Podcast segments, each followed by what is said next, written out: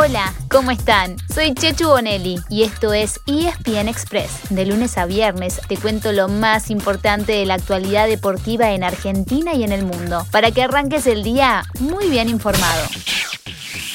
Leo is uh, is in a very good way to is evolve really well and and I think uh, will be in the in the squad for for tomorrow. Uh, I still not decided the starting eleven.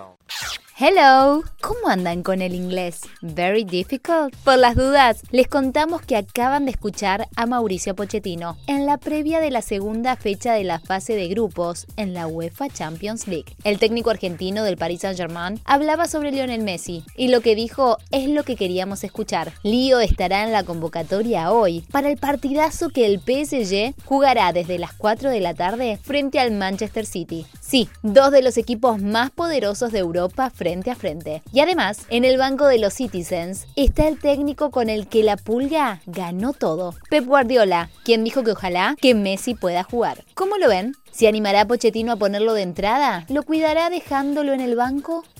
Pero hay mucha más Champions hoy. Son ocho partidos en total, dos de ellos a las 13.45 y con varios argentinos, Ajax Besiktas y Shakhtar Inter de Milán. A las 4 de la tarde, además del PSG Manchester City, anoten, porque hay para todos los gustos. Milan con Atlético Madrid, Borussia Dortmund con Sporting de Lisboa, Porto frente al Liverpool, Leipzig Brujas y Real Madrid contra el debutante Sheriff. Todo por Star Plus, por supuesto, para ver cada partido en vivo o quedarse hasta la madrugada disfrutando de cada una de las repes.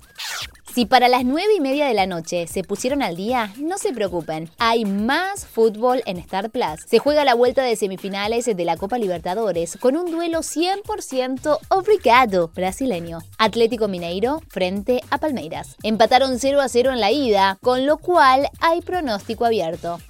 Mientras tanto, en el torneo de la Liga Profesional terminó la fecha 13. Con dos goles en el primer cuarto de hora, Argentinos Juniors se liquidó su partido ante Racing Club. Fue 2 a 0 en la paternal y en el cierre, Newell's perdió con Huracán en Rosario. Además, Fernando Gago presentó su renuncia como entrenador de Aldo Civi después de perder como local ante Gimnasia por 3 a 1, la sexta derrota seguida del tiburón.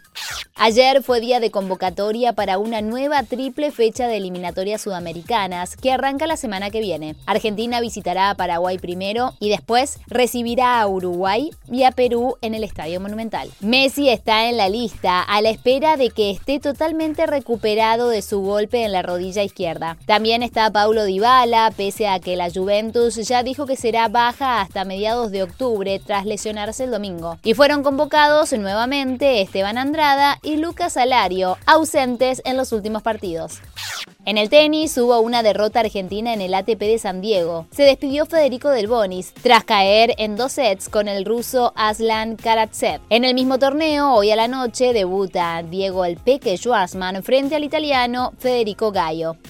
Nos vamos con una noticia de rugby. Sansar y Rugby Australia le pidieron disculpas a la UAR después de que el viernes pasado se difundieran una foto de los capitanes del Rugby Championship sin que hubiera presencia argentina. A los Pumas les queda por delante su último partido en el torneo este sábado ante los Wallabies y buscarán cerrar con una victoria, una campaña que hasta ahora tuvo cinco derrotas y los hizo caer al séptimo puesto del ranking mundial. Y así llegamos al final de nuestro episodio de hoy. Soy Chechu Bonelli y de lunes a viernes te traigo las noticias deportivas más relevantes para que arranques el día muy bien informado. Te espero en el próximo ESPN Express. Y no te olvides, dale clic al botón de seguir para recibir una notificación cada vez que haya un nuevo episodio disponible. No te vas a arrepentir.